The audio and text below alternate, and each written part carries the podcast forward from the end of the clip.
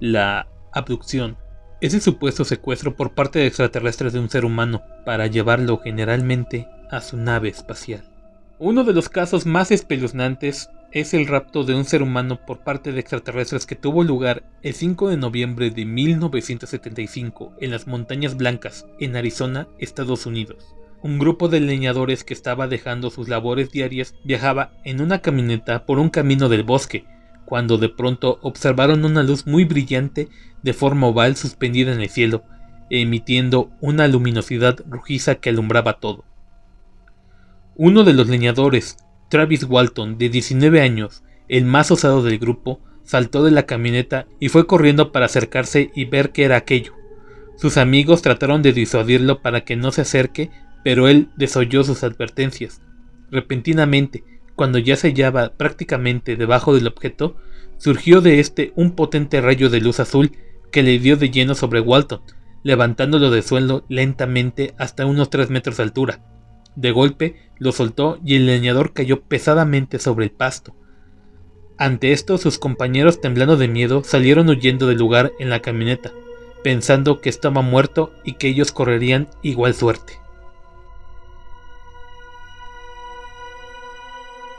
Bienvenidas, bienvenidos a Gritos de Medianoche.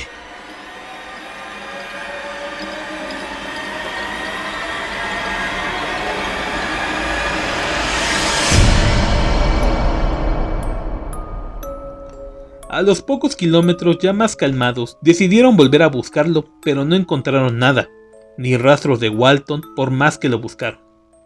Con el impacto de lo sucedido reflejado en sus rostros y reportaron el increíble suceso al comisario, quien mucho no creyó la versión. Travis Walton fue buscado intensamente durante cuatro días con autos, camionetas, helicópteros y perros adiestrados, pero sin éxito. A medida que transcurrió el tiempo, las autoridades pensaban que Walton había sido víctima de un crimen por sus propios compañeros, a quienes comenzaron a investigar. El principal sospechoso era Dallas, uno de los compañeros con quien Walton había tenido un altercado esa mañana y tenía antecedentes penales. Presionado por el pueblo, el comisario decidió someter a todo el grupo al detector de mentiras, y el oficial que hizo la prueba solo dictaminó que, lo único que les puedo decir es que pasaron la prueba, no mintieron. Dijo ante el alivio de todos los sospechosos. Una noche, ya el sexto día, Mike, uno de los amigos del desaparecido, recibió una llamada telefónica extraña. Era Walton quien suplicaba. Ayúdame. Estoy en la cabina.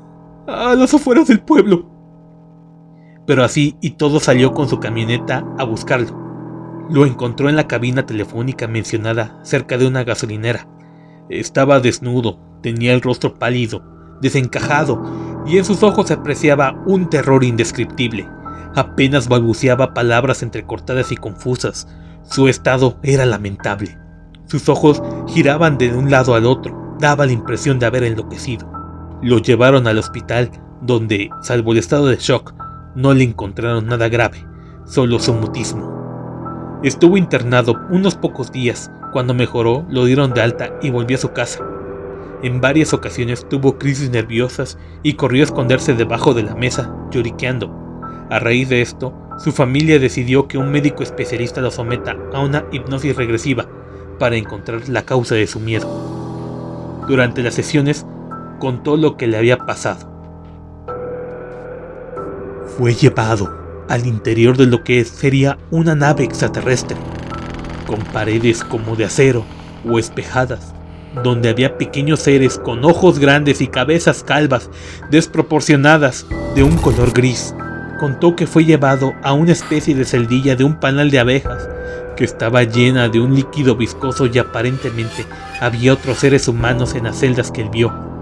Lo sacaron de la celda y lo llevaron a un lugar para examinarlo.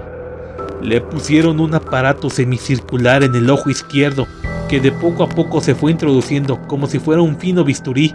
Hasta allí él se acordaba. El resto es como si hubiera sido borrado de su memoria.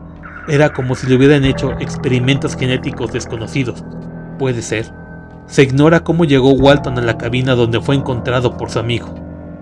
Si tuviera la oportunidad de volver al pasado, me quedaría dentro de la camioneta o me escondería para que no me vieran, porque ese suceso me arruinó la vida. Ahora sí creo en los ovnis y no quiero volver a ver uno nunca más.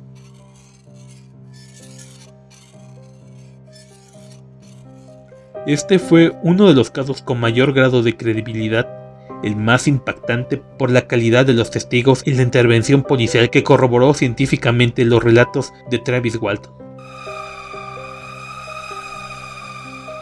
Se especula con que los extraterrestres han estado experimentando con los seres humanos desde hace muchos siglos, y recién ahora se conocen gracias a los medios científicos y tecnológicos con los que contamos en la actualidad.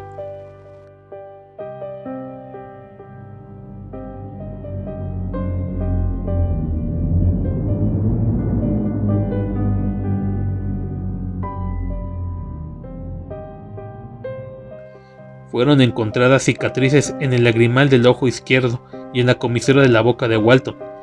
Ni él mismo podía creer lo que había sucedido. No podía creer cuando le dijeron que había pasado casi una semana de su desaparición. Para él, solo unas horas. Una fantástica historia. Con el correr de los años se tranquilizó y escribió un libro llamado La experiencia Walton, que fue llevado al cine bajo el sugestivo título de Fuego en el cielo donde se muestra en detalle la tremenda experiencia de este joven norteamericano que fue conducido al interior de una nave extraterrestre, sometido a diversos estudios y experimentos de todo tipo. ¿Se han puesto a pensar cuántos seres humanos desaparecen a diario en el mundo y no nos damos cuenta? Quizás muchos nunca son devueltos. Tal vez no esté lejos el día que conozcamos la verdad de todo esto solo que quizá no sea de nuestro agrado.